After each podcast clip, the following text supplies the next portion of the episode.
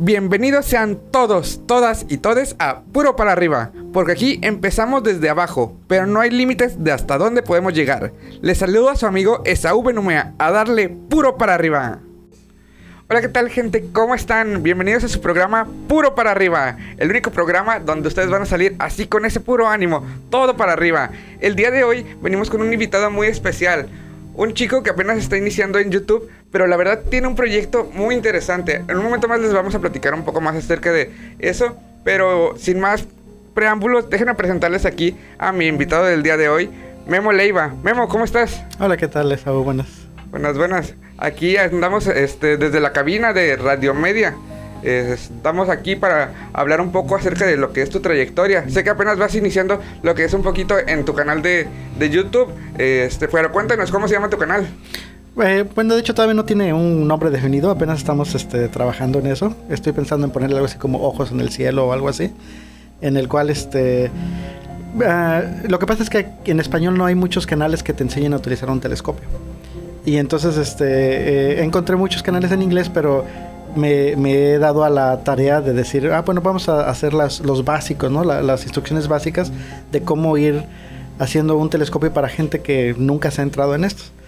Entonces, eh, apenas está iniciando, apenas llevo como unos 8 o 9 videos este, en, en producción. Sí, la verdad los he visto, están muy interesantes este, tus videos. Yo en lo personal este, no, no conozco nada de, de telescopios, pero hasta eso por eso me, llamó la, la atención.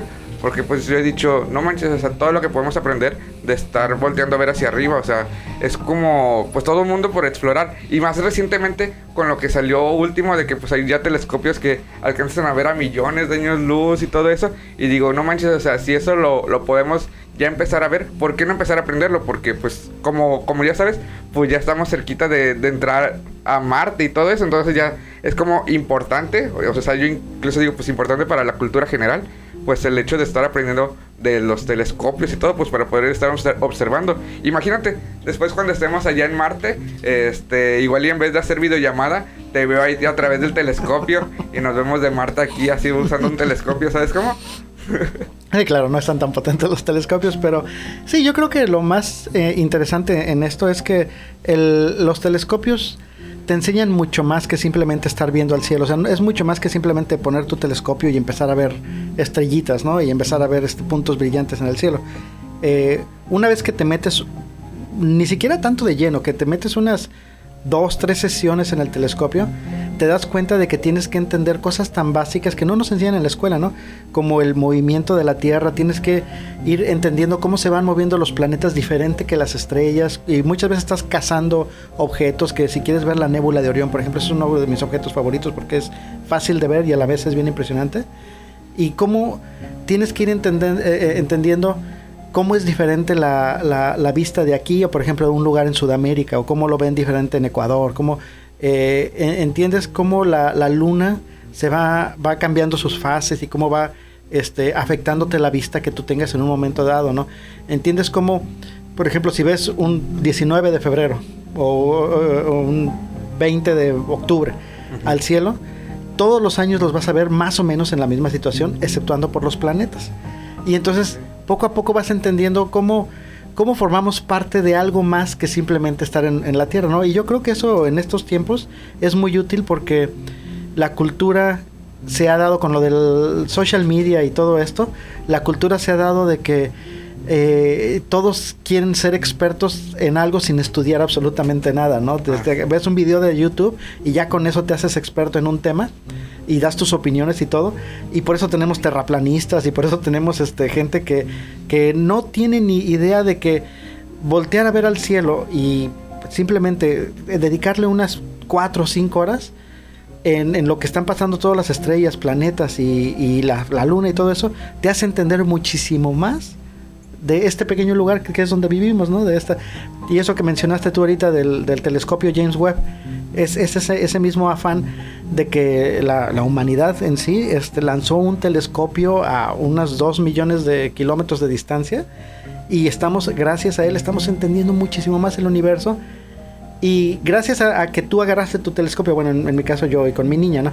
Agarramos nuestro telescopio y nos pusimos a entenderlo desde, desde el patio de tu casa, entiendes cómo los grandes avances como esto de ir a Marte o como esto del James Webb eh, eh, son mucho más impresionantes que lo que una noticia en, en un portal te, te, hace ver, ¿no? Sí, la verdad, porque pues yo por esa parte este, me he fijado que mucho de lo que estamos viendo ahorita actualmente, pues no es porque te lo estén dando como en las noticias o algo así. Más que nada, todo el contenido este, te lo está dando la misma investigación que haces, estarlo viendo en YouTube, estarte adentrando más y realmente como este, irte empapando de eso. Porque, bueno, a mí me pasó que, por ejemplo, en, en ese tiempo en lo que estábamos como aquí agendando un poquito lo que era la entrevista y todo, me metí un poco más a, ver lo que era todo acerca de los telescopios y me interesó mucho lo que fue, este, como la, la posición esa que dices de los planetas y todo, porque pues hasta cierto punto como que la vida diaria eh, se empieza a ser algo rutinario. Es como que vas a cada semana a tu trabajo,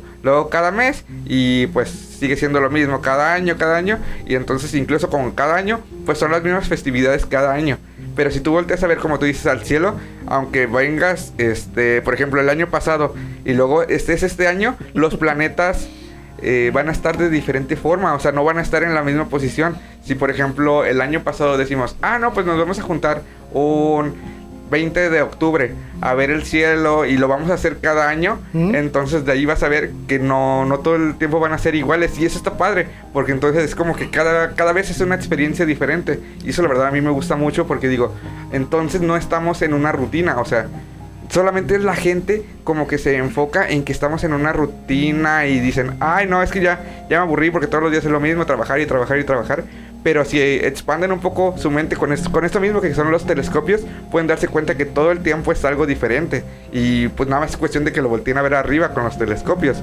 Ahora, una de las cositas como que también más me llamó la atención de lo que mencionabas es acerca del, telescopio del James Webb. Yo, por esa parte, uh, sí había escuchado ese nombre, pero no me acordaba ahorita.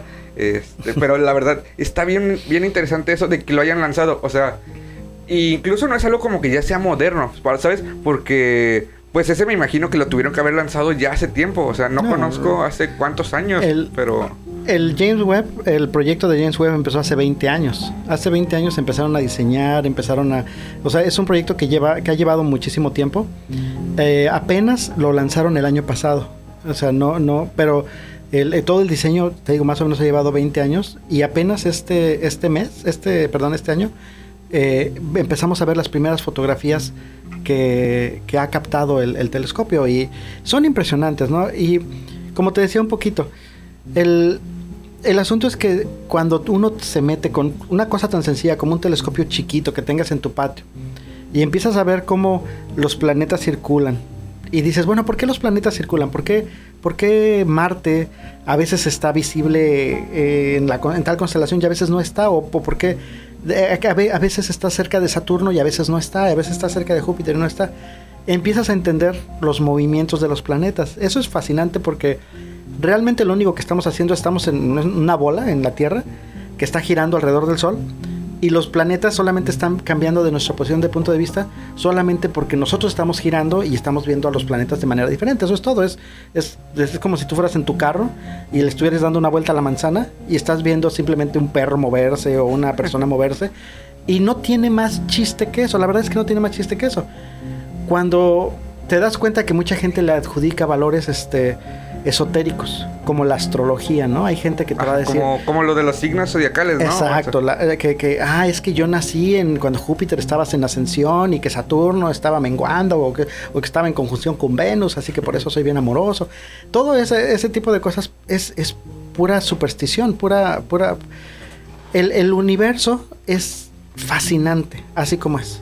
No necesitas ponerle magia, no necesitas ponerle superstición pero el, hecho de observar las planetas, el hecho de, que ya sabemos, por ejemplo, que la luz del sol nos tarda 8 minutos en llegar. Sí, este, y eso eh, es, es, fascinante por todas las cosas que puede tener. Tú estás viendo un atardecer y ves que el sol se mete y sabes, cuando ya entiendes esto, sabes que el sol ya se metió hace 8 minutos, pero todavía lo estabas viendo porque nos está llegando su luz todavía, ¿no? La luz de la luna también nos tarda en llegar unos 30 segundos, no es inmediata, ¿no? O por ejemplo, si le disparan a la luna, este, tardamos 30 segundos en ver cuando se destruye, ¿no? En ver que se destruye, sí. Por eso es, es muy difícil es todas estas comunicaciones este, de que vamos a mandar una persona a Marte. Bueno, tienes que entender que cuando te están comunicando, ah, vamos llegando a Marte, todavía se tardan unos, no sé, unos, creo que son como un minuto y medio en, que te llegue la comunicación. Entonces, este, tú todavía le tienes que regresar. Ah, qué bueno, aterricen. Y eso le va a llegar a ellos tres minutos después, no es una conversación inmediata, ¿no? Pero, por ejemplo, ese tipo de cosas, cuando empiezas a entender todo lo que es el espectro de, de luz y de radio y de cómo se está transmitiendo, empiezas a ver la magia que existe en el universo sin necesidad de agregarle nada más, ¿no?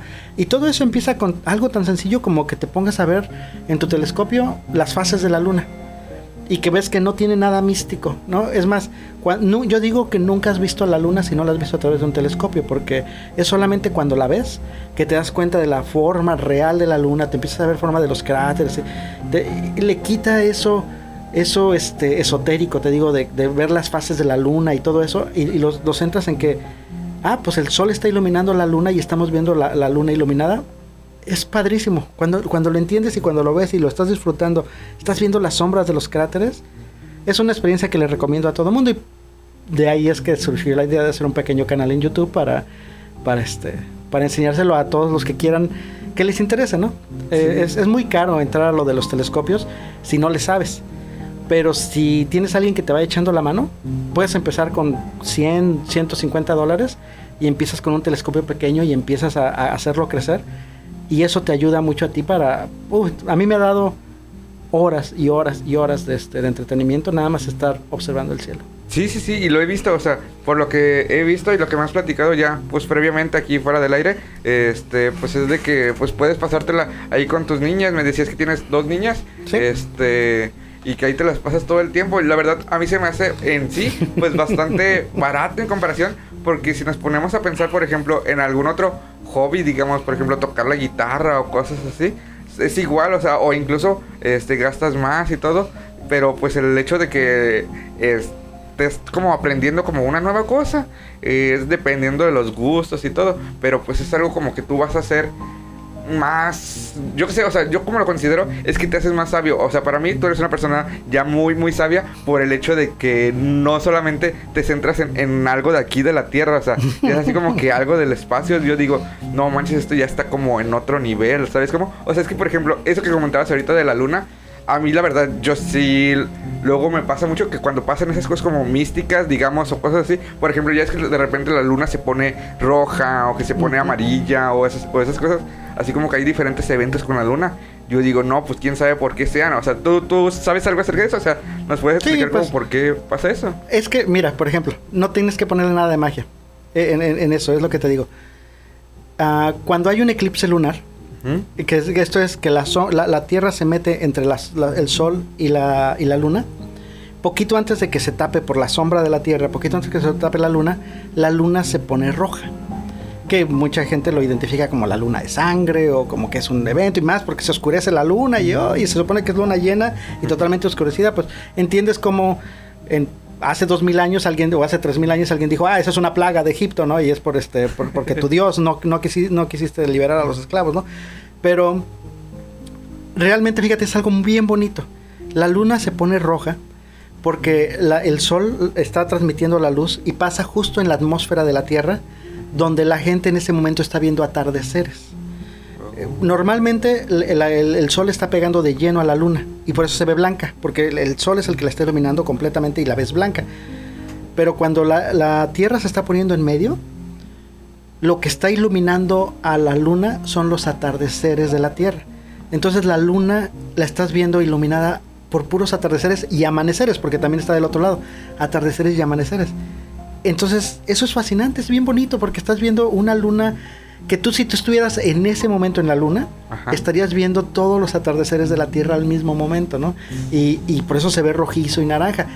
Es hermoso, o sea, nada más imaginarte eso, eh, como te digo, es fascinante y no necesitas magia. Eso es, eso es exactamente lo que pasa. Y sí, de mis niñas lo que te puedo decir es que el telescopio originalmente se lo compré a mi niña mayor, pero como todos niños, eso es algo que tienes que entender. Eh, tienes que tener una personalidad muy específica para que te empiece a gustar esto. Si, si, si eres propenso a, la, ciencia, al espacio, a la tecnología, ese tipo de cosas, y si no te importa estarle picando, de estarle, digamos, batallando un poquito, que le muevo, que le busco, que le hago aquí, es algo que es fascinante.